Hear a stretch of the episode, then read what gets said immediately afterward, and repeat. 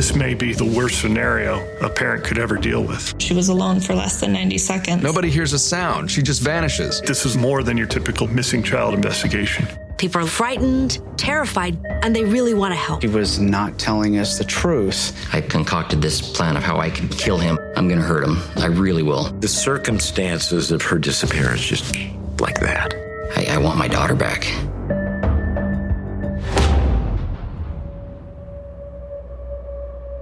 Es ist ein milder Nachmittag im sonnigen Mesa, Arizona. Irgendwo in einem ruhigen Wohnviertel spielen zwei Schwestern sorglos auf der Straße. Als sie den Eiswagen in der Nähe hören, lassen sie sich schnell von der Mutter daheim noch etwas Geld geben und warten an der Ecke auf ihn.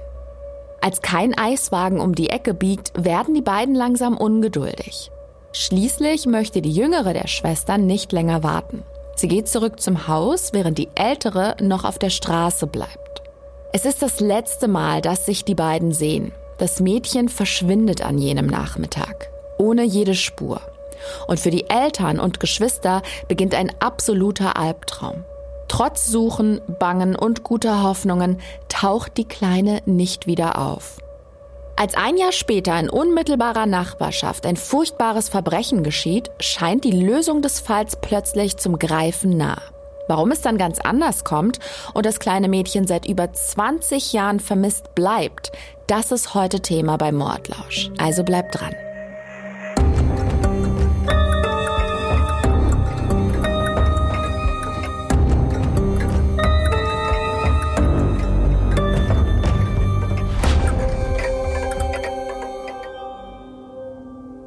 Hallo liebe True Crime Fans, schön, dass ihr wieder dabei seid. Ich bin Golna und werde euch heute alles über den rätselhaften vermissten Fall eines kleinen Mädchens erzählen.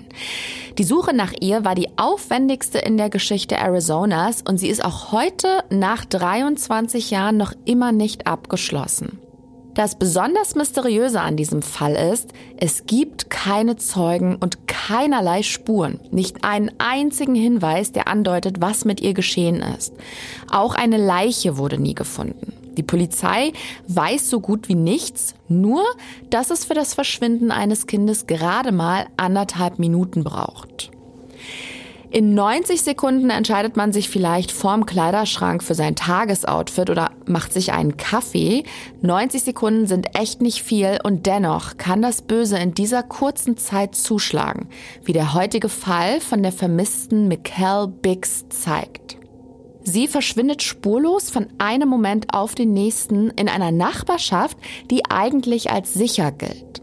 Und obwohl so viel im Dunkeln liegt, mangelt es nicht an Theorien und Hypothesen, was der Elfjährigen zugestoßen sein könnte. Eine Theorie, die vor allem die Eltern des Mädchens für wahrscheinlich halten, werden wir uns heute genauer ansehen. Und noch ein wichtiger Hinweis, es geht in dieser Folge auch um sexualisierte Gewalt an Frauen.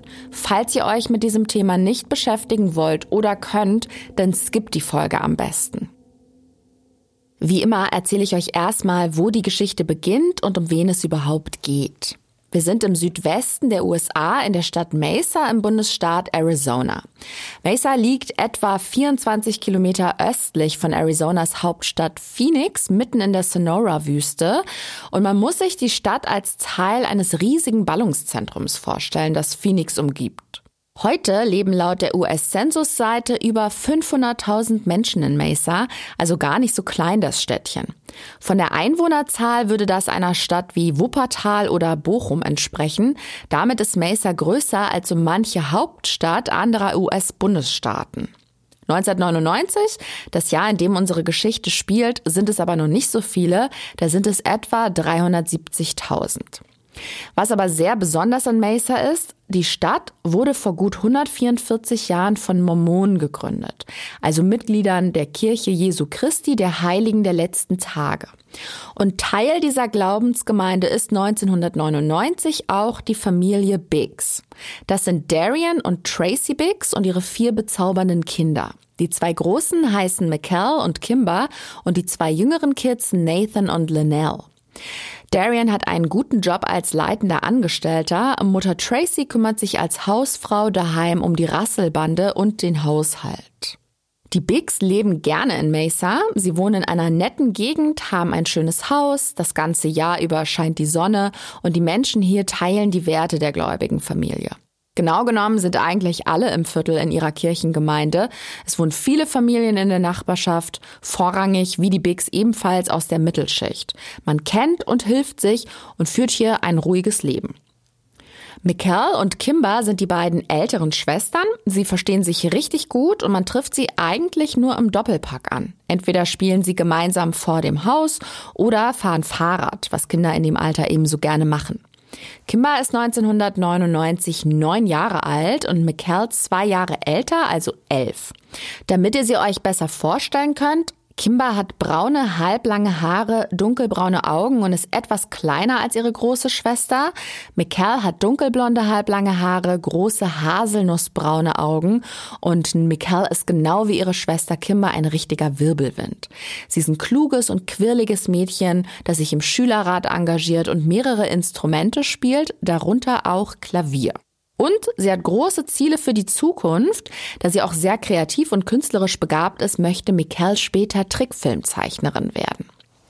Wie gesagt, die beiden Biggs-Schwestern sind wie Pech und Schwefel. Sie sind viel gemeinsam unterwegs, aber wenn sie draußen sind, halten sie sich stets an die Grenzen, die ihnen Mutter Tracy setzt. Die hat Mikkel und Kimber nämlich immer gern in Sichtweite, wenn sie vor der Tür spielen.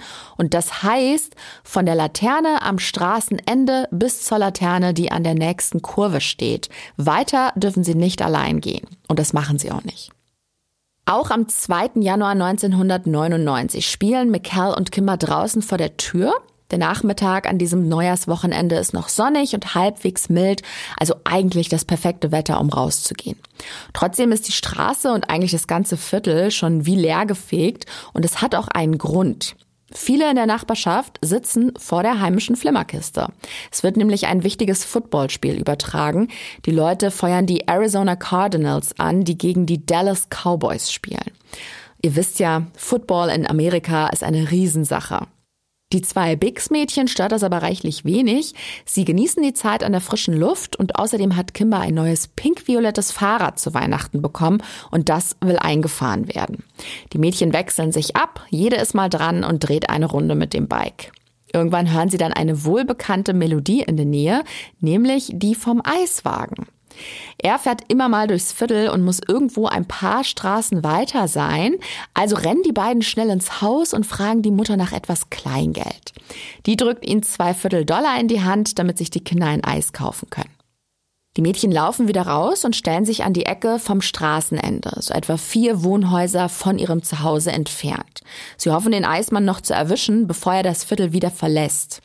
Tja, und sie warten da brav an der Ecke, aber nichts passiert kein Eiswagen weit und breit zu sehen. Kimber kann sich noch gut an den Tag erinnern.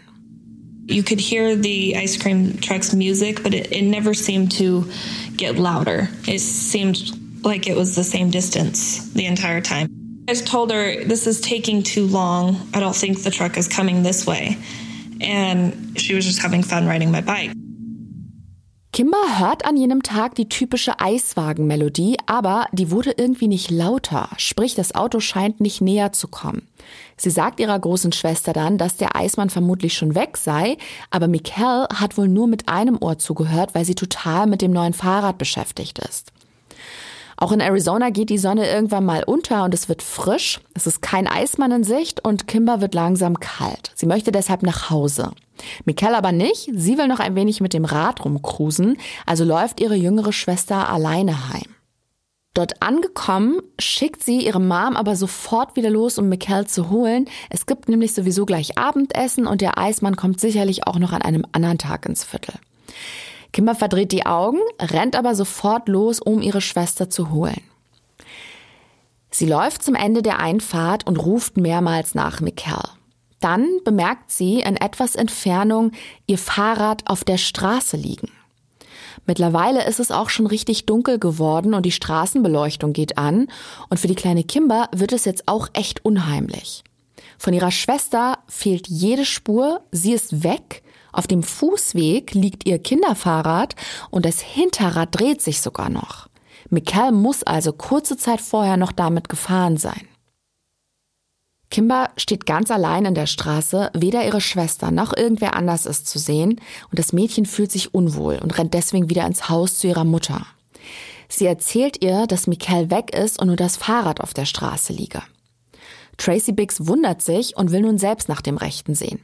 Hören wir mal rein, was ihr dabei durch den Kopf gegangen ist. I looked around, called her name. We were the only ones out there and it hit me. that something really was not right here and that I first felt that fear and I called the cops. Sie sagt, sie habe sich auf der Straße umgesehen, aber da war niemand, nur sie und ihre Tochter Kimber. Und da sei ihr sofort klar geworden, hier stimmt was nicht. Sie hat ein sehr mulmiges Gefühl und auch Angst, es könnte was passiert sein. Tracy Biggs ruft dann sofort die Polizei und informiert auch ihren Mann Darian, der sich sofort auf den Heimweg macht. Die Polizei ist kurze Zeit später vor Ort und spricht mit der Mutter, die natürlich völlig aufgelöst ist. Die Beamten wollen nachvollziehen, was hier passiert ist. Tracy Biggs erzählt ihnen alles und die Polizisten erkennen sofort den Ernst der Lage. Sie fordern Verstärkung an und auch ein Hubschrauber soll bei der Suche helfen. Die Ermittler vermuten nämlich eine Kindesentführung. Das gesamte Viertel wird nun von Einsatzkräften durchkämmt, am Boden und wie gesagt auch aus der Luft. Die Polizei macht Lautsprecherdurchsagen, damit alle in der Umgebung wissen, dass die kleine Michael Biggs gesucht wird. Wenig später kommt auch der Vater Darian Biggs heim. Ich würde mal sagen, er ist so Mitte 30, ein schlanker Mann mit kurzen braunen Haaren und einer Brille. Und der versteht zunächst das ganze Tamtam -Tam überhaupt nicht. Er hält das Verschwinden seiner Tochter erstmal für einen Streich. Er kann oder will zu dem Zeitpunkt noch nicht glauben, dass McCall wirklich verschwunden ist. Aber ihm wird dann ganz schnell bewusst, dass das hier kein Spaß ist. Wie gesagt, sucht die Polizei angestrengt nach dem Mädchen, aber nicht nur die. Die Bigs gehören ja der Glaubensgemeinde der Mormonen an und denen ist Zusammenhalt und gegenseitige Unterstützung sehr wichtig. Einer von Tracy Biggs Freunden kommt daher sofort vorbei und lässt sich ein aktuelles Foto der vermissten Mikkel geben. Tausende Suchzettel werden gedruckt und verteilt. Ein anderer Bekannter organisiert eine Karte der Umgebung und koordiniert Suchtrupps, die ein Areal nach dem anderen durchforsten. Im Haus der Bigs herrscht nun emsiges Treiben. Es fungiert jetzt quasi als eine Art Hauptquartier. Von dort schwärmen die Helfergruppen aus und arbeiten sich von einem Viertel zum nächsten. Natürlich ist die gesamte Nachbarschaft in Aufruhr und total entsetzt über das Verschwinden der kleinen McKell. Niemand hätte sich auch nur vorstellen können, dass sowas direkt vor der eigenen Haustür passieren könnte. Es finden sich immer mehr Medienleute und Reporter ein, um über den Fall zu berichten. Mittlerweile suchen nicht nur freiwillige Helfer und die Polizei nach der Vermissten, auch das FBI hat sich eingeschaltet. Und die Manpower ist auch nötig, denn in kürzester Zeit gehen sage und schreibe 4000 Hinweise ein. Die Polizei bildet nun ein Team bestehend aus den besten Ermittlern, die gemeinsam schon über 100 Kinder wiedergefunden haben. Hintergrund ist folgender. Nach dem jetzigen Informationsstand ist völlig unklar, warum die Vermisste plötzlich verschwunden ist. Dass sie von daheim weggelaufen ist, erscheint sehr unwahrscheinlich. Eher in Betracht kommt eine Entführung oder ein noch schlimmeres Verbrechen. Denn das Fahrrad hat auf dem Boden gelegen. Das Vorderrad zeigte in Richtung von Michaels Wohnhaus. Das Hinterrad hat sich noch gedreht. Und auf der Erde lagen die zwei Viertel-Dollar-Münzen für den Eismann. Tja, und beides lässt eine Elfjährige nicht einfach so liegen. Es sei denn, sie muss. Mittlerweile gilt Mikkel schon 24 Stunden als vermisst. Den eingehenden Hinweisen wird nachgegangen, doch weder die Polizei noch die freiwilligen Helfer konnten bisher Augenzeugen oder irgendwelche Informationen auftun. Niemand in der Gegend hat etwas gesehen, was auch kein Wunder ist, weil gefühlt die gesamte Stadt gebannt vor dem Fernseher das Footballspiel verfolgt hat. Der Police Sergeant von Mesa, Kevin Baggs, ist sogar im Stadion, als er die Info von dem vermissten Mädchen bekommt. Die Suche hat also bisher nicht viel ergeben. Die Polizei muss sich auf die wenigen Anhaltspunkte konzentrieren, die sie bisher kennt. Und da wäre zum Beispiel der ominöse Eiswagen. Laut Kimber und ihrer Mutter Tracy hat Mikkel auf den Eismann an der Ecke gewartet und zwar allein.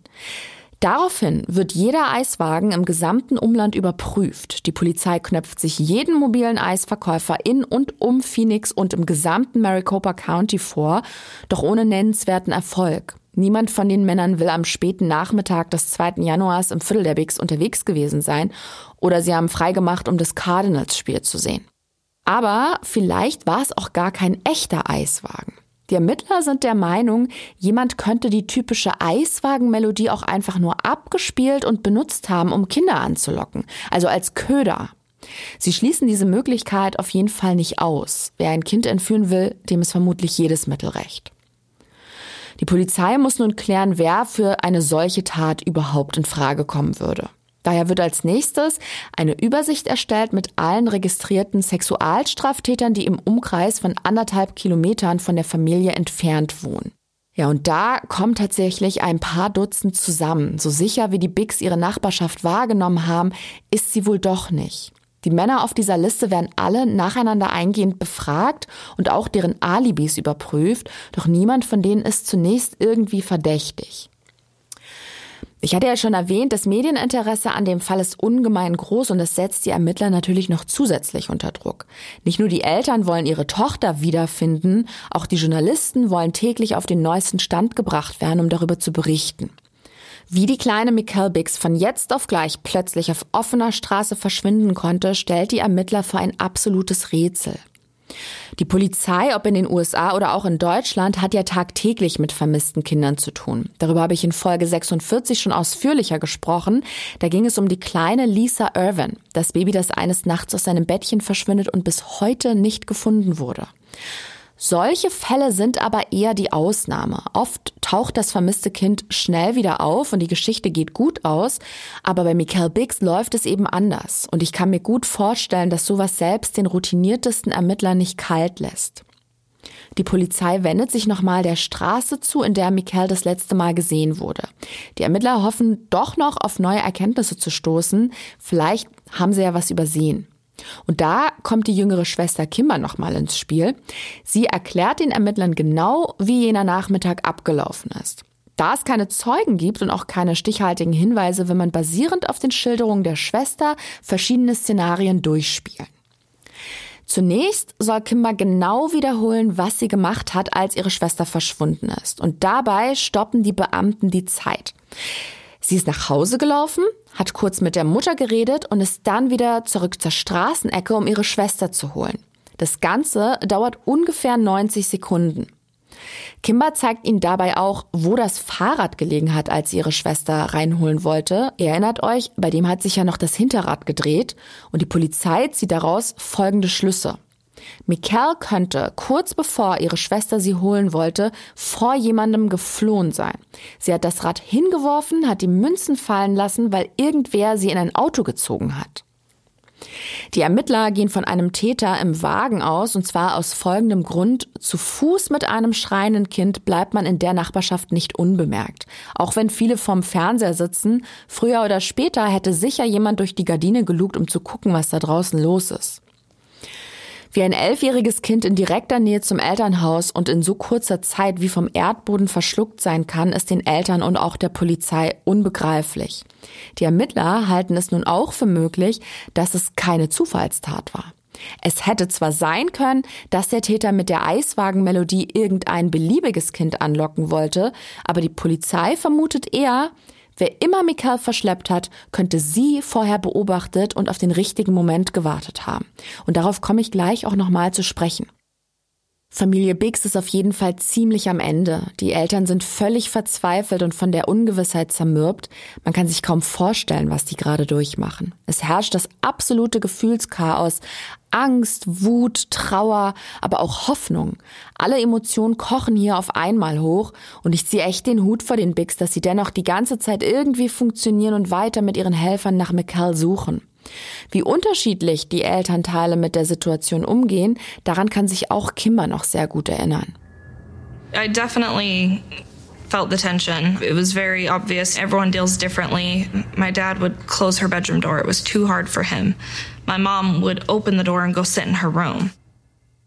Laut Kimber sind wohl die Reaktionen damals sehr unterschiedlich. Der Vater Darian Biggs hat den Anblick von McCalls Kinderzimmer gar nicht ertragen können und die Tür immer geschlossen, während ihre Mutter das komplette Gegenteil getan hat. Sie hat sich immer wieder in das Zimmer gesetzt, vermutlich um ihrer Tochter nah zu sein.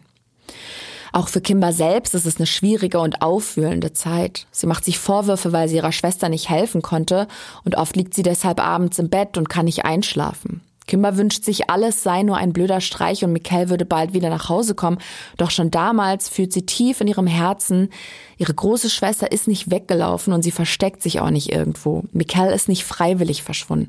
Ihr wird etwas Schlimmes zugestoßen sein. Selbst nach Tagen der weitläufigen Suche gibt es von Mikkel keine Spur und auch die Ermittlungen ergeben nichts Neues. Man ist der Aufklärung des Falls keinen Schritt näher. Trotz der Überprüfung der Sexualstraftäter in der näheren Umgebung gibt es keinen einzigen Verdächtigen. Die Menschen in der Nachbarschaft sind beunruhigt und zunehmend besorgt und viele lassen ihre Kinder nicht mal mehr auf der Straße spielen. Die Gemeinde organisiert dann eine Mahnwache für McCalbix. Zum einen, um die Familie zu unterstützen, aber auch damit der Fall in den Medien präsent bleibt und darüber berichtet wird. Vielleicht hat ja doch jemand etwas mitbekommen und meldet sich, wenn er in den Nachrichten von der Vermissten hört.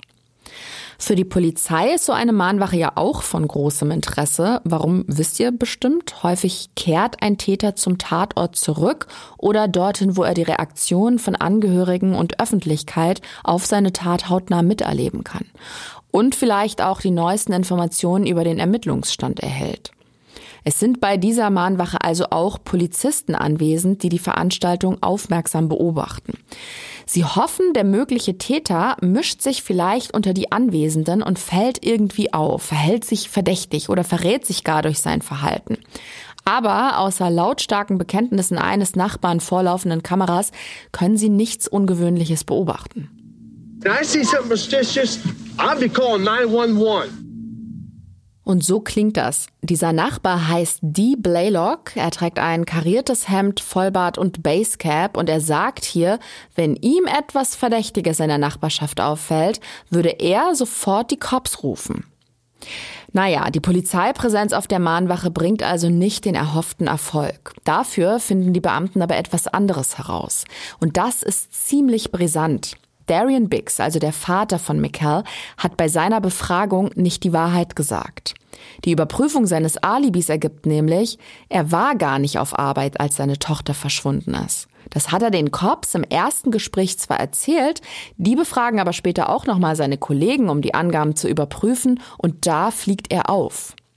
Er hat seinen Arbeitsplatz nicht erst am späten Nachmittag, sondern bereits um 14 Uhr verlassen. Darian Biggs hat die Polizei also angelogen und damit macht er sich natürlich super verdächtig. Die Beamten wollen jetzt klären, warum der Mann lügt und wo er sich in Wirklichkeit zur Tatzeit aufgehalten hat. Sie befragen ihn erneut und er wird auch zum Polygraphentest gebeten. Wie ihr wisst, ist die Aussagekraft solcher Tests ja immer so eine Sache, aber die Ermittler wollen sehen, wie er auf bestimmte und vor allem unangenehme Fragen reagiert. Dem unterzieht er sich dann auch und die Auswertung ist für Darian Biggs dann nicht sehr erfreulich. Er fällt nämlich durch. Die Interpretation der Testergebnisse legen für die Ermittler nahe, der Familienvater versuche irgendwas zu verbergen und die Polizei zu täuschen. Ja, und mit diesem Ergebnis konfrontieren die Beamten ihn auch und da platzt Darian Biggs die Hutschnur. Er wird richtig wütend, wirft den Tisch um, pöbelt die FBI-Agenten voll und stürmt aus dem Gebäude. Rückblickend erklärt er sein Verhalten heute so. It enraged me that these people thought they had the right to accuse me of that.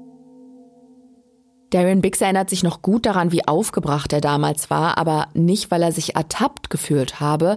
Die Unterstellung, er habe etwas mit dem Verschwinden seiner Tochter zu tun, die habe ihn so auf die Palme gebracht. Und er bleibt bei seiner Version. Er bestreitet vehement alle Vorwürfe und beteuert auch nach dem verpatzten Test weiterhin seine Unschuld. Ja, und irgendwann gesteht er den Ermittlern dann auch, wo er wirklich an jenem Nachmittag war. Nicht auf der Arbeit, sondern bei einer anderen Frau. Und zwar in Chandler. Die Stadt Chandler liegt etwa 15 Minuten Autofahrt südlich von Mesa. Darian Biggs hat versucht, die Affäre vor der Polizei zu verheimlichen. Er wollte wohl so vermeiden, dass Geliebte und Beamte sich unterhalten. Schließlich wäre es dann nur eine Frage der Zeit, bis die Gemeinde und natürlich seine Frau von diesem pikanten Geheimnis Wind bekommen. Und so kommt es dann auch. Darian Biggs Geliebte wird befragt und die erzählt, dass er den Nachmittag bei ihr verbracht habe. Erst kurz vor dem Zeitpunkt der mutmaßlichen Entführung sei er ins Auto gestiegen, um etwas zu essen zu holen. Ein paar Hamburger, um genau zu sein. Auf der Rückfahrt vom Schnellrestaurant hat dann sein Pager gepiept. Die Geliebte kann den Ermittlern aber noch mehr berichten. Darian Biggs hat was sehr Seltsames geäußert. Für ihn scheint die Affäre doch etwas Ernsteres gewesen zu sein. Es hat da wohl in jüngster Vergangenheit so eine Art erste Familienbegegnung gegeben. Darian Biggs hat seine Geliebte und deren Kinder seinen eigenen Kindern vorgestellt. Klingt also ganz so, als hätte der Mann seine Frau verlassen wollen, um mit der Geliebten ein neues Leben zu beginnen. Naja, die Dame weiß aber noch, dass Mikkel das Treffen überhaupt nicht cool fand. Sie war mit der Situation gar nicht glücklich und das lässt sie auch die Geliebte ihres Vaters spüren. Nach diesem Treffen war sie entmutigt und hat zu Darian Biggs gesagt, sie glaube nicht, dass Mikkel sie so schnell akzeptieren würde. Und da habe er geantwortet, sie solle sich mal keine Sorgen machen, er würde sich um Mikkel kümmern ist die Frage, was er mit um sie kümmern meint. Der Familienvater steht nun unter Beobachtung und die Ermittler bitten seine Geliebte um Unterstützung. Sie soll Darian Biggs anrufen und ihn in ein Gespräch um seine älteste Tochter verwickeln. Sie soll ihm dabei sagen, wenn er was mit Michaels Verschwinden zu tun habe, kann er es zugeben und sie finden schon eine Lösung. Die Geliebte spielt mit, doch statt irgendwas zuzugeben, wird Darian Biggs erneut richtig sauer. Nach dem Telefonat steigt er in sein Auto und rast mit 120 Sachen durch die Straßen. Die Beamten, die zu seiner Beobachtung abgestellt wurden, folgen ihm. Er überfährt mehrere rote Ampeln, als würde er sie abhängen wollen. Dieses Verhalten lässt ihn in den Augen der Polizei natürlich noch verdächtiger erscheinen. Darian Biggs dagegen hat überhaupt kein Verständnis für das Vorgehen der Polizei. Dafür müssen wir mal ganz kurz die Perspektive wechseln und uns in seine Lage versetzen. Er ist völlig verzweifelt, weil seine älteste Tochter vermisst wird. Gleichzeitig aber auch super verärgert, dass man ihn weiterhin als möglichen Täter in Betracht zieht. Er steckt da in einem ziemlichen Dilemma und kann uns sein damaliges Verhalten auch nochmal selbst erklären. Somebody takes your 11-year-old daughter, that'll make for a very angry person. And one of the best places to put it is the guys that are constantly telling you they think you did that. Er sagt, er sei wütend gewesen, weil jemand ihm seine Tochter genommen hat. Und diese Wut hat er an denen ausgelassen, die ihn beschuldigen, etwas damit zu tun zu haben. Er fühlt sich damals also ziemlich hilflos und weiß einfach nicht, wie er seine Unschuld beweisen soll. Seine Tochter Kimba ist der festen Überzeugung, ihr Vater habe nichts mit dem Verschwinden von Mikkel zu tun. Ihr tut der Vater einfach nur unfassbar leid, aber helfen kann sie ihm natürlich auch nicht. Aus dem Blickwinkel der Ermittler haben die aber guten Grund, ihn für verdächtig zu halten. Er hat bei den Befragungen ungehalten reagiert, außerdem gelogen und ist vor den Beamten in seinem Auto geflüchtet. Insgesamt ist das natürlich ein sehr eigenartiges Verhalten. Und eigentlich warten sie nur darauf, dass er einknickt und alles gesteht. Das ändert sich erst, als die Polizei die Zeitangaben und Wege von Darian Biggs am 2. Januar 1999 nochmal im Detail überprüft. Angefangen bei 17.45 Uhr. Die Frage ist ja, ob Darian Biggs es geschafft haben könnte, von der Wohnung seiner Geliebten nach Hause zu fahren, seine Tochter zu entführen und dann noch Burger zu holen und wieder nach Chandler zu der Affäre zu fahren. Vom Haus der Geliebten in Chandler zu den Bigs in Mesa sind es etwa acht Kilometer, da braucht man so zehn bis 15 Minuten. Dann geht es zurück zur Freundin mit Zwischenstopp in dem Schnellrestaurant, wo er Hamburger geholt hat. Da Darren Biggs ziemlich flott mit dem Auto unterwegs ist, hätte er den Weg nach Mesa plus den Halt im Restaurant locker in dem Zeitfenster geschafft. Doch die Zeit hätte niemals gereicht, um zwischendurch noch ein Kind zu verschleppen oder gar einen Mord zu begehen. Die Ermittler müssen sich eingestehen, dass es so nicht abgelaufen sein kann. Hätte Darian Biggs seine Tochter aus dem Weg geräumt, hätte er Zeit gebraucht, um die Leiche zu verstecken. Zumal bisher ja auch keine Leiche gefunden wurde, obwohl die Polizei jeden Müllcontainer und jeden noch so einsamen Winkel in der Gegend durchforstet hat. Das Gesamtbild dieser Fakten sorgt dann schließlich dafür, dass Darian Biggs nicht mehr als potenziell verdächtig gilt. Zum einen ist er das zu kleine Zeitfenster, was er für die Tat gehabt hätte. Und dann deutet das gefundene Fahrrad und die Münzen doch eher darauf hin, Mikkel könnte vor jemandem, den sie nicht kannte, weggerannt sein. Und all das entlastet den Familienvater letztendlich. Und noch ein paar Worte zur Zuverlässigkeit und Aussagekraft von Polygraphentests. Die Auswertung hat ja gezeigt, dass er sich mit seinen Äußerungen nicht sicher gefühlt und dementsprechend körperliche Reaktionen gezeigt hat, die gemessen wurden. Man muss sich aber vergegenwärtigen, der Mann war zum Zeitpunkt des Tests emotional sehr angeschlagen und gestresst. Er war fix und fertig wegen seiner vermissten Tochter und dass er ihr nicht helfen konnte. Gleichzeitig wollte er aber auch seine Affäre verbergen. All das hat sich in diesen Testergebnissen niedergeschlagen. Er war aufgebracht und hat bezüglich der Zeitangaben geflunkert, aber nicht, weil er etwas mit dem Verschwinden seiner Tochter zu tun hat, sondern weil er krank vor Sorge um sie war und gleichzeitig vermeiden wollte, dass seine Liebelei auffliegt. Nun ist Darian Biggs nicht der Einzige, der eine schlimme Zeit durchmacht. Man kann sich vorstellen, wie furchtbar die Situation für Tracy Biggs, also Michaels Mutter, ist. Erst muss sie ihr Kind als vermisst melden und dann erfährt sie in dieser schwierigen Zeit auch noch, dass ihr Mann untreu ist und Zukunftspläne mit einer anderen Frau geschmiedet hat. Während unschöne Wahrheiten ans Licht kommen und private Dinge plötzlich öffentlich diskutiert werden, läuft die Suche nach Michael Biggs immer noch auf Hochtouren. Bei den Ermittlern gehen weiterhin jede Menge Hinweise ein, so viele, dass die Polizei Angst hat, den richtigen darunter vielleicht zu übersehen. Deshalb gehen sie jeder noch so vagen Behauptung nach. Mehrere Hinweisgeber wollen dann Michaels Leiche in der Sonora-Wüste gesichtet haben. Auch dort wird natürlich gesucht, aber alle Mühen bleiben ergebnislos. Man findet weder eine Leiche noch Spuren. Auch wenn niemand die Hoffnung aufgeben mag, keiner der Hinweise hat bisher etwas ergeben.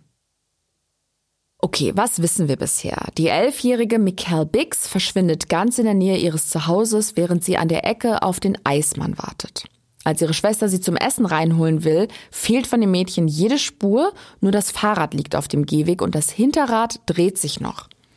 Eine groß angelegte Suche bleibt ergebnislos. Die Polizei geht davon aus, das Mädchen sei entführt worden. Während der Ermittlungen gerät der Vater ins Visier, doch sein seltsames Verhalten ist eher auf sein Naturell zurückzuführen und auch darauf, dass er seine Geliebte vor der Polizei verheimlichen wollte. Er scheidet als Verdächtiger aus. Die Polizei hat nun keinen weiteren Verdächtigen. Trotz ausgedehnter Suche und umfangreichen Ermittlungen treten die Behörden auf der Stelle. Mittlerweile ist fast ein Jahr seit Michaels Verschwinden vergangen, ohne eine neue Spur. Das ändert sich allerdings schlagartig, als es im Viertel der Bigs zu einem äußerst brutalen Übergriff kommt. Nicht auf offener Straße, sondern in einem Haus. Eigentlich kann man hier von Glück im Unglück sprechen, denn aus besagtem Haus steigen Rauchschwaden auf, sodass jemand einen Notruf absetzt. Die Polizei rückt dann auch sofort an und verschafft sich Zugang. Im Haus finden die Ermittler Susan Quinnett. Die Frau liegt auf dem Boden und ist richtig schlimm verprügelt worden. Recht schnell wird geklärt, was hier passiert ist und wer ihr das angetan hat. Es ist ein Mann aus der Nachbarschaft, der Susan Quinnett so schlimm zugerichtet hat. Und wir haben ihn bereits vorhin schon gehört. Es ist Dee Blaylock. Der Typ, der sich auf der Mahnwache für Michael Biggs vor laufenden Kameras als umsichtiger und aufmerksamer Nachbar präsentiert hat. Und der angeblich sofort die Polizei verständigt, wenn ihm etwas Ungewöhnliches auffällt. Ihr erinnert euch. Er ist seinem Opfer Susan Quinnett wohl schon zuvor auf die Pelle gerückt und hat die Frau mehrmals belästigt. Aber dieses Mal eskaliert die Situation, denn er verliert komplett die Kontrolle. Blaylock bricht erst ins Haus ein und befriedigt sich in der Küche hinter dem Kühlschrank selbst. Als Susan Quinnett dann in den Raum kommt, stürzt er sich auf sie und vergewaltigt sie brutal. Danach tritt er ihr mehrfach mit schweren Stahlkappenstiefeln ins Gesicht und wirkt sie. Und er lässt erst von ihr ab, als er glaubt, die Frau sei tot. Um seine Tat zu vertuschen, will er das Haus in Brand stecken. Dafür legt er einen Pizzakarton auf den Gasherd, weil er glaubt, er würde früher oder später Feuer fangen. Macht er aber nicht. Nur deswegen hat Susan Quinnett überlebt und kann den Täter benennen. Noch während sie ins Krankenhaus gebracht wird, hat die Frau eine Eingebung. Sie ist der festen Überzeugung, die Blaylock habe nicht nur sie töten wollen, er muss auch die kleine Mikkel entführt und ermordet haben. Das wird sie später auch Tracy Biggs persönlich erzählen. Dieser Dee Blaylock wird natürlich sofort verhaftet. Er wohnt, wie gesagt, in direkter Nachbarschaft. Ein großer, kräftiger Typ mit leicht ergrauten, kurzen Haaren und Vollbart. Er muss so um die 50 sein, arbeitet als Hausmeister und Gärtner und gilt eigentlich als unkompliziert und freundlich. Was allerdings niemand im Viertel offiziell weiß, Dee Blaylock hat eine ziemlich dunkle Vergangenheit. Der Mann ist ein verurteilter Sexualstraftäter und wegen Entführung, Vergewaltigung und auch wegen Kindesmissbrauchs vorbestraft. Er wohnt mit seiner Ehefrau und den Kindern nur zwei Blocks von den Bigs entfernt und zwar direkt gegenüber von dem Haus, wo Mikkel Klavierstunden bekommen hat. Und nur wenige Häuser entfernt wohnt auch eine von McCalls besten Freundinnen. McCalls Mutter, Tracy Biggs, kann sich daher gut vorstellen, dass ihre Tochter Dee Blaylock da mal aufgefallen sein könnte. Und der gibt dann auch später zu, die kleine McCall zumindest vom Sehen her gekannt zu haben, auch wenn er nie mit ihr gesprochen habe. Ihr fragt euch jetzt sicherlich, wenn der Mann wegen Straftaten und Sexualdelikten bereits verurteilt wurde, warum hat man den nicht schon viel eher ins Visier genommen? Haben sie. Für die Polizei von Mesa ist dieser Dee Blaylock kein Unbekannter. Damals, am 2. Januar 1999, haben sie vier Stunden nach McCalls Verschwinden bei ihm vor der Tür gestanden, um ihn zu befragen. Das geht aus den Akten hervor. Die Ermittler haben ja alle registrierten Sexualstraftäter in der Nähe überprüft, darunter ist halt auch er gewesen. Blaylock war sogar einer der ersten, bei dem sie klingeln. Der hat die Beamten ins Haus gelassen und außerdem einer Durchsuchung zugestimmt. Er hat erzählt, er sei den ganzen Nachmittag und den Abend in seiner Garage gewesen und habe Football geguckt. Und dieses Alibi bestätigt auch seine Frau. Allerdings hatte sie damals einen ziemlich verunsicherten Eindruck gemacht, als hätte sie Angst gehabt, offen mit den Beamten zu sprechen. Die glauben deshalb auch, die Frau könnte nicht alles gesagt haben, was sie weiß und was verschwiegen haben. Nach Dee Blaylocks Verhaftung statten sie seiner Frau nochmal einen Besuch ab, in der Hoffnung, sie hat dieses Mal vielleicht doch etwas mehr zu erzählen.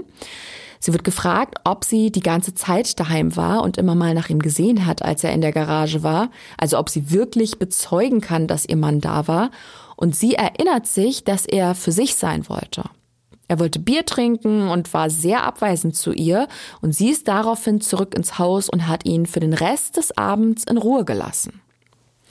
Aufgrund dieser Schilderungen wird die Aussage von Dee Blaylock vom 2. Januar 99 nochmal überprüft für die zeitliche Einordnung. Ab 17.30 Uhr ist nicht gesichert, wo sich der Mann aufgehalten hat. Und kurz vor 18 Uhr ist Michael Biggs verschwunden. Als die Hubschrauber überm Viertel kreisen, ist es schon etwas später, so circa 19 bis 20 Uhr. Und um diese Zeit sind dann auch Blaylocks Frau und seine Schwester aus dem Haus gekommen, um zu gucken, was los ist.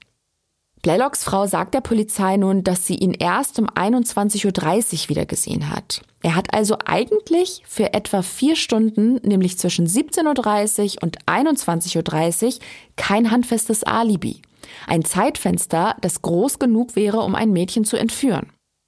Die Polizei hat damals Haus, Garage und Garten durchsucht, doch was die Blaylocks bei dieser ersten Befragung verheimlichen, ihnen gehört ein Lagerraum, der sich ganz in der Nähe befindet. Das erfährt die Polizei erst einige Tage später.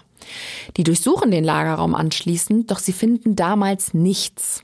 Nach Dee Blaylocks Verhaftung sehen sie sich ein zweites Mal in diesem Lagerraum um, allerdings ist nun auch die Spurensicherung vor Ort.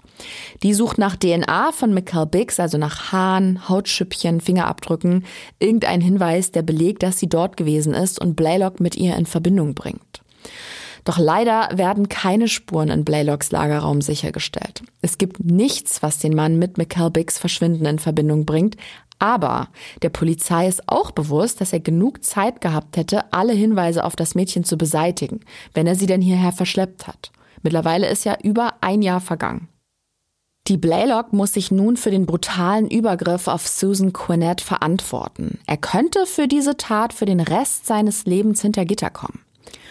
Doch dann passiert etwas sehr Unerwartetes. Susan Quinnett hat das Leid der Familie Biggs sehr berührt und sie will ihnen irgendwie helfen. Deshalb bietet sie etwas unfassbar Großmütiges an. Sie würde auf eine Anzeige verzichten, wenn Blaylock der Polizei erzählt, was er über das Verschwinden der kleinen Mikkel weiß. Darian und Tracy Biggs sind über dieses Angebot sehr erstaunt. Schließlich hat Susan Quinnett Furchtbares erlebt und allen Grund, Gerechtigkeit einzufordern. Sprich, dass ihr Peiniger für seine Tat verknackt wird. Doch die würde eben auf eine Strafverfolgung verzichten, wenn Blaylock im Gegenzug sagt, was er weiß. Daraufhin sprechen die Ermittler nochmal mit Deep Blaylock und erzählen ihm von dem Angebot. Sie hoffen auf ein Geständnis, aber Blaylock reagiert anders, als sie sich erhofft haben. Er sagt nur, dass er nichts damit zu tun habe und wirkt dabei auch sehr gefasst. Etwas über anderthalb Jahre nach McKelbicks Verschwinden wird die Blaylock dann der Prozess gemacht und wie erwartet erwischt ihn die volle Härte des Gesetzes. Für den brutalen Übergriff auf Susan Quinnett wird er am 11. Oktober 2000 zu 187 Jahren und sechs Monaten Haft verurteilt. Er wird also in diesem Leben keiner Frau und keinem Kind nochmal ein Leid zufügen. Ungeklärt bleibt allerdings immer noch, ob er etwas mit dem vermissten Fall McCall Biggs zu tun hat. Die Ermittler halten das für wahrscheinlich, allerdings fehlt es ihnen an Beweisen. Sie versuchen daher erneut, dem Mann ein Geständnis zu entlocken. Dafür holen sie die Eltern von McCall mit ins Boot und lassen sie einen Brief schreiben, der an Blaylocks Gewissen appellieren soll. Darian Biggs kann erzählen, was unter anderem in diesem Brief stand, den sie damals geschrieben haben. I wrote, I just want to know what happened to my daughter. And I also told him that if I was wrong, I'd spend the rest of my life trying to make it up to him because I know for a fact that's a terrible thing to be accused of. Der Vater versucht in dem Brief Zugang zu schaffen und erklärt, er möchte nur wissen, was seiner Tochter zugestoßen ist und er würde es auch klarstellen und wieder gut machen, falls er Blaylock zu Unrecht verdächtigt habe. Er habe ja selbst damals erfahren müssen, wie furchtbar sich das anfühlt. Aber die Blaylock reagiert nicht. Weder auf dieses Schreiben noch auf die vielen anderen, die folgen werden. Die Detectives legen den Briefen auch Fotos von McCall bei, bevor sie im Gefängnis landen. Blaylock schreibt, wie gesagt, nicht zurück, aber er behält die Post, was natürlich im Hinblick auf seine bisher begangenen Verbrechen kein schöner Gedanke ist. Schon als niemand mehr damit rechnet, erhalten Tracy und Darian Biggs über ein Jahr nach ihrem ersten Brief dann doch noch eine Antwort. Die Blaylock schreibt ihnen, er will sie gerne persönlich treffen, um einige Sachen richtigzustellen. Die Ermittler sehen darin natürlich die Gelegenheit. Ein Treffen im Gefängnis wird arrangiert, Tracy und Darian werden auf das Gespräch vorbereitet und bekommen vorab ein Coaching. Ihnen wird darin erklärt, wie man jemanden dazu bringt, ein Geständnis abzulegen. Wie in den Briefen sollen sie vor allem an Blaylocks Emotionen appellieren und ihm sagen, dass sie einfach nur Gewissheit wollen, was ihrer Tochter zugestoßen ist. Wenig später findet dieses Treffen dann auch statt und es ist genauso, wie man es aus Krimis kennt. Die Blaylock und das Ehepaar Big sitzen sich gegenüber, zwischen ihnen eine dicke Scheibe aus Panzerglas. Vor allem Tracy Biggs ist sehr aufgeregt und die Stimmung insgesamt angespannt. Das Gespräch dauert über eine Stunde. Darren Biggs beschreibt die Blaylock dabei als völlig emotionslos. Hin und wieder zeigt er sich wütend, was auf den Familienvater allerdings eher wie gespielt wirkt. Blaylock sieht den Eltern direkt ins Gesicht und wiederholt immer wieder, er wisse nichts über den Verbleib von Michael Biggs. Aber er bittet sie auch, ihm zu helfen, also sehr ambivalent. Er sagt außerdem noch, dass er nie etwas verbrochen habe, sondern ihm die Polizei das alles angehängt hat, also auch den Übergriff auf Susan Quinnett. Ihr habt ja schon mitbekommen, dass Darian Biggs in Stresssituationen dazu neigt, schnell mal durch die Decke zu gehen. So ist es auch bei diesem Treffen. Er glaubt ja, den Entführer seiner Tochter vor sich zu haben. Und so kommt es, dass er irgendwann laut wird und die Stimmung kippt. Blaylock will daraufhin nicht weiter mit den Biggs sprechen und bricht das Treffen ab. Auf dem Weg zum Auto unterhalten sich Tracy und Darian über das aufwühlende Gespräch und Beide fühlen sich bestätigt. Sie halten Dee Blaylock für schuldig. Er muss für Michaels Verschwinden verantwortlich sein. Tracy Biggs sagt von sich selbst, dass sie eine sehr gute Menschenkenntnis hätte. Ihr Bauchgefühl täuscht sie wohl nie und bei Dee Blaylock ist es wohl sehr eindeutig. Doch wie gesagt, es gibt nichts, was den Mann mit dem Fall ihrer Tochter in Verbindung bringt. So stark Tracy Biggs Intuition auch sein mag, das reicht natürlich nicht aus. Ohne greifbare Beweise oder wenigstens Indizien kann man ihn nicht belangen.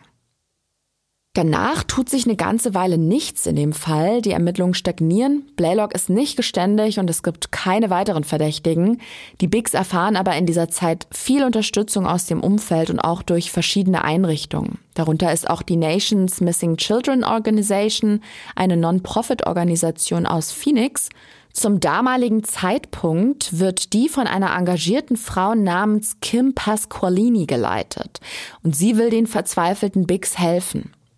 Dafür greift sie zu einem ungewöhnlichen Mittel. Auch sie will Blaylock zu einem Geständnis bewegen und lässt ihre 13-jährige Tochter einen Brief an ihn schreiben. Und zwar aus der Perspektive der vermissten McCall.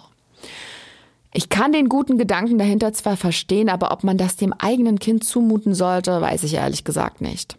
In diesem Brief fragt sie die Blaylock jedenfalls, warum er ihr das angetan hat. Und interessant für die Ermittler ist hier nun, wie der darauf reagiert. Sie befragen wenig später seinen Zellengenossen und der erzählt, Blaylock habe beim Lesen des Briefes geweint und dann angefangen, die Bibel zu lesen. Er habe kein Wort über den Brief verloren, sei generell wortkarg geworden und habe sich zurückgezogen. Also auch dieser Versuch läuft ins Leere. Die Familie Biggs lässt aber das Schicksal ihrer Tochter nicht los und sie sind eben der festen Überzeugung, die Blaylock sei der Täter. Sie reden deswegen mit den ermittelnden Detectives und entwickeln Theorien, wie Blaylock bei der Tat vorgegangen und es ihm gelungen sein könnte, alle Spuren zu beseitigen. Blaylock hat ja keinen Eiswagen besessen, aber vielleicht hat er eine Möglichkeit gefunden, die Melodie abzuspielen, um damit Kinder anzulocken. Denkbar wäre es. Er hat ja damals als Hausmeister und Gärtner gearbeitet und einen Pickup mit einem kleinen Anhänger besessen, in dem er Säcke mit Grünschnitt oder auch Geräte transportiert hat. Die Tat könnte zum Beispiel wie folgt abgelaufen sein. Blaylock ist mit seinem Auto auf die Straße eingebogen, hat sich das Kind geschnappt und ist ganz schnell verschwunden. Später hat er dann die Leiche in einem dieser Säcke für Grünschnitt verstaut, ihn auf den Anhänger gepackt und den Anhänger dann im Lagerraum abgestellt. Als dann die Müllhalde am Dienstag wieder geöffnet war, hat er die Leiche und alles andere in den Säcken dort entsorgt. Das ist natürlich nur eine Hypothese, aber so ließe sich zumindest erklären, wie er das tote Mädchen hätte loswerden können, ohne dass es jemandem auffiel. Mehrere Jahre vergehen ohne neue Entwicklung. Darian Biggs fällt es schwer zu akzeptieren, dass er seine Tochter vermutlich nie wiedersehen wird. Er schlägt seiner Frau deshalb vor, eine Trauerfeier für McCall abzuhalten. Und die ist damit einverstanden. Tracy findet, nicht nur für die Familie wäre so eine Art von Abschluss gut, sondern auch für die ganze Gemeinde, die bei der Suche geholfen, ihn all die Jahre zur Seite gestanden und sie getröstet hat. Und so findet am 2. Januar 2004 zum fünften Jahrestag von McCalls Verschwinden eine Trauerfeier statt, bei der ein leerer Sarg zu Grabe getragen wird. Das mag für Außenstehende irgendwie seltsam wirken, aber Kimber Biggs, die damals 14 Jahre alt ist, kann uns den Gedanken dahinter auch noch mal genauer erklären. It was giving her what she deserved. She deserved to be celebrated and it made sense to honor her memory since we felt she was past.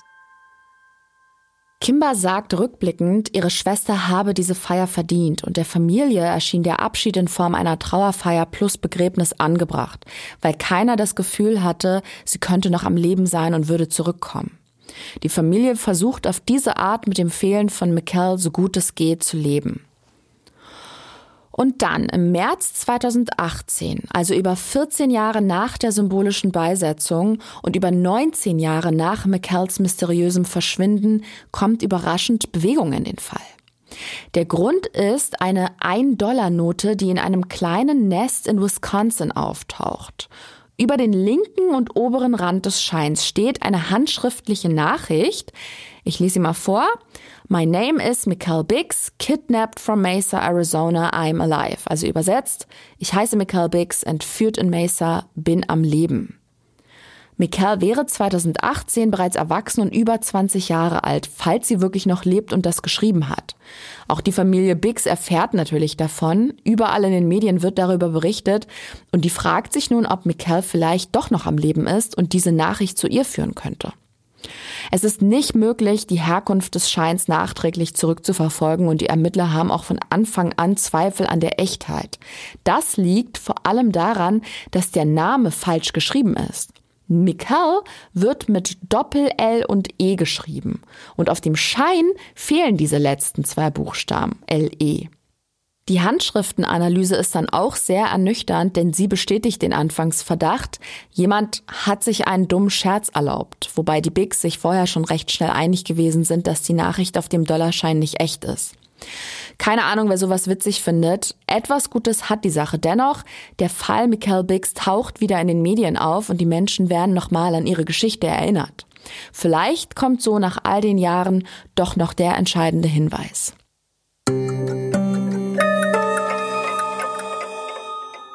Es gibt Fälle, da tauchen vermisste Kinder nach vielen Jahren überraschend wieder auf, wenn es eigentlich niemand mehr für möglich hält. Und auch die Bigs stellen sich die Frage, was wäre wenn?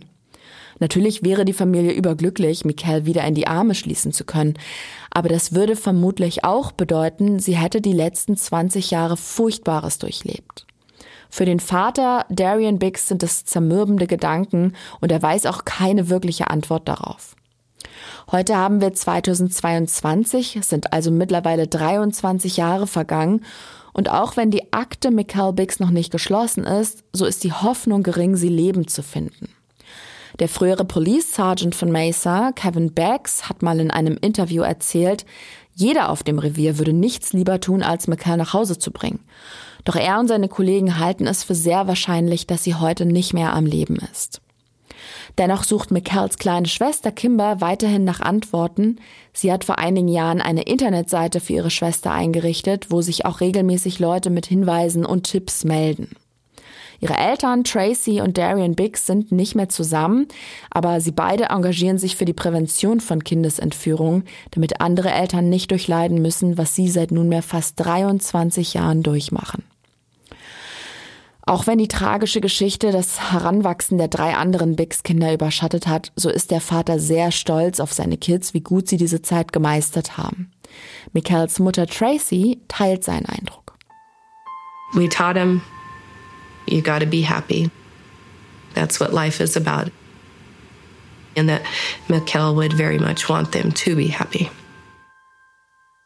Tracy sagt hier, sie und ihr Mann haben ihren Kindern beigebracht, trotz allem glücklich zu sein. Denn darum gehe es im Leben und genau das hätte McCall auch gewollt. Die Eltern sind nach wie vor der festen Überzeugung, dass Dee Blaylock für das Verschwinden ihrer Tochter verantwortlich ist. Auch einen Komplizen könnte sich der Vater vorstellen, mit dem der gemeinsame Sache gemacht hat. Die Blaylock sitzt weiterhin im Gefängnis und verbüßt dort seine Strafe für den Übergriff auf Susan Quinnett. Er hat die Vorwürfe bezüglich Michael Biggs stets bestritten. Ob seine Frau bei ihrer Vernehmung doch etwas verschwiegen hat, werden wir nie erfahren. Sie ist 2013 gestorben und hat ihr Wissen mit ins Grab genommen. Das violett-pinke Kinderfahrrad vom Tatort befindet sich weiterhin in der Asservatenkammer der Polizei Mesa. Es wurde auf DNA und Spuren untersucht und vielleicht bringen zukünftige neue Verfahren der Forensik doch noch den Durchbruch in dem Fall. Oder jemand, der mit McKells Verschwinden zu tun hat oder etwas darüber weiß, bekommt Gewissensbisse und packt nach all den Jahren doch noch aus. So oder so, die Detectives der Mesa Police, die seit Tag eins nach dem Mädchen gesucht haben, bleiben zuversichtlich. Nicht heute, nicht in einem Jahr, aber irgendwann mit dem entscheidenden Hinweis werden sie aufklären, was Michael Biggs am 2. Januar 99 zugestoßen ist. Damit sind wir auch schon wieder am Ende dieser Folge. Eine echt herzzerreißende Geschichte und ich möchte den Detectives an dieser Stelle zustimmen. Man sollte wirklich nie aufgeben und die Hoffnung verlieren. Das beweist nämlich auch der Fall, über den ich in der nächsten Mordlausch-Folge sprechen werde.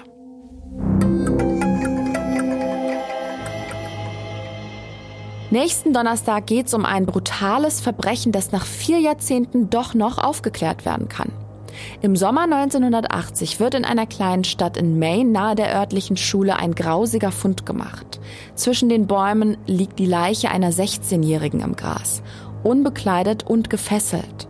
Die Ermittler finden heraus, dass ganz in der Nähe und ungefähr zur Tatzeit eine große Party stattgefunden hat. Damit ist die Liste an Verdächtigen lang und man hofft, so dem Täter schnell auf die Spur zu kommen.